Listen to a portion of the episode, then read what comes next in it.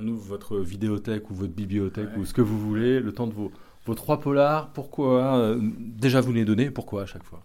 Euh, bon, alors c'est compliqué, trois ce serait pas assez, donc je vais faire trois polars de Siodmak, comme euh, j'en ai vu un la semaine dernière. pour la millième fois, je vais dire The Killers, Chris Cross et Cry of the City. Bon, The Killers, parce que voilà, c'est le classique absolu.